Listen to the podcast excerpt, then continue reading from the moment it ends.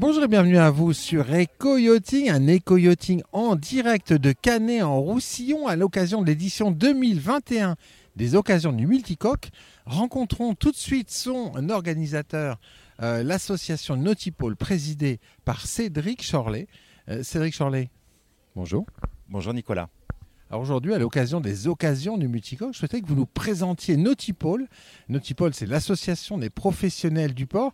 Euh, sachant que le port de Canet en Roussillon, c'est un port très particulier dans la, palette des services qu'il propose aussi bien aux chantiers qu'aux plaisanciers. Oui, euh, au-delà de, l'aspect traditionnel du port, donc euh, port d'escale et, port d'accueil pour les plaisanciers, Canet a deux spécificités. La préparation de bateaux neufs, euh, Canet est la porte d'entrée sur la Méditerranée pour les, grands chantiers euh, vendéens, Beneteau, Jeannot, Fontaine-Pajot, Dufour.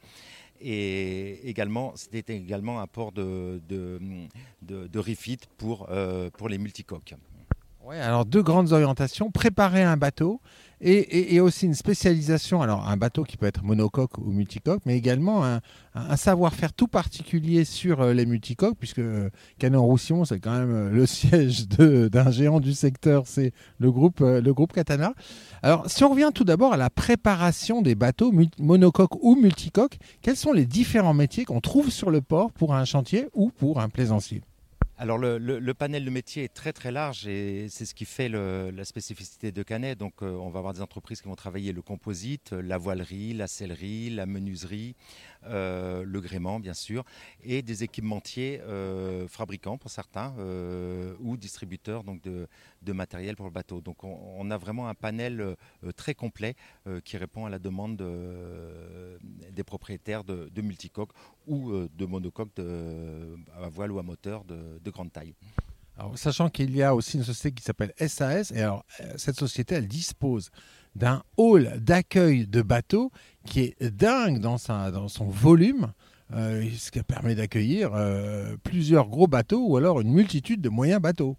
Et oui, des dimensions impressionnantes oui, pour ce bâtiment qui, a été euh, construit par la société SAS euh, il y a deux ans maintenant, donc qui permet effectivement de, rentrer et d'accueillir euh, des, bateaux de taille importante.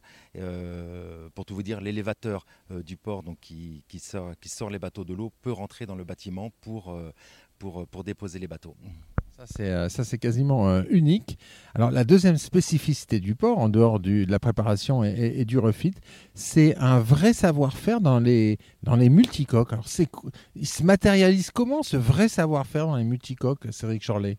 Alors le le multicoque a comme beaucoup de, de particularités. Euh, on- pour donner un exemple, sur le, le gréement, les efforts sur le gréement sont très différents que, ce qu'on peut trouver sur, euh, sur un monocoque. On va avoir aussi d'autres euh, différences euh, sur la motorisation, par exemple. On va avoir systématiquement deux moteurs sur un, sur un, multicoque. Des différences aussi dans les réseaux techniques où on a généralement des réservoirs dans chaque coque, alors que sur un monocoque, on va avoir les réservoirs qui sont concentrés à, un seul endroit. Il y, une multitude de, de différences et ce qui justifie euh, parfois de, de faire appel à des, à des spécialistes. Alors, euh, ces spécialistes, euh, ils viennent de vivre une saison nautique un peu particulière.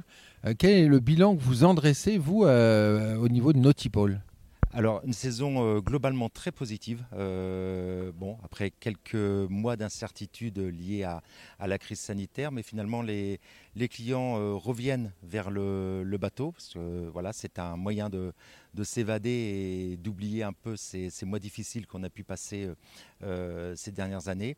Donc, euh, une vraie demande. La demande est très très forte et les, les professionnels du port de Canet sont là pour y répondre et ont eu l'occasion d'y répondre de manière très, très active cet été. On a fait, on a fait une très belle saison. En conclusion, le, port va évoluer. hein. Il y a le creusement d'un nouveau bassin qui est, prévu, puisque Monsieur le maire de Canet a- nous a accordé une, interview exceptionnelle où il détaille un petit peu ces, ces évolutions. Comment vous, en tant que professionnel, vous anticipez euh, bah, cet agrandissement de la zone technique avec euh, de nouveaux locaux qui vont se construire et puis ce bassin du port qui va s'agrandir? Bah déjà, nous avons la chance d'avoir euh, une collectivité locale qui, nous suit euh, dans nos projets et, nos développements. Les, investissements euh, publics sont, vraiment importants. Alors nous, on s'adapte évidemment en, augmentant nos capacités et aussi en accueillant des nouveaux confrères qui viennent régulièrement s'installer sur, sur le, pôle nautique. ils sont bien sûr les, les bienvenus. Plus l'offre sera diversifiée, plus fort nous serons. Qu'est-ce que vous dites à, un plaisancier qui, n'a jamais eu recours au port de Canet-en-Roussillon pour préparer son bateau Alors le préparer pour une transat ou euh, le refiter? Qu'est-ce que vous lui dites, euh, lui qui ne connaît pas encore Canet? Alors, je vais lui dire qu'il va trouver sur place euh, vraiment tous les services pour, préparer, pour préparer son projet, son voyage, et qu'il n'hésite pas, peut-être avant de venir avec son bateau, à venir rencontrer les professionnels, à venir visiter le pôle nautique, visiter les installations, et là, il va vite se rendre compte que c'est l'endroit idéal pour, pour préparer son projet. Merci beaucoup, Cédric. Merci, Nicolas.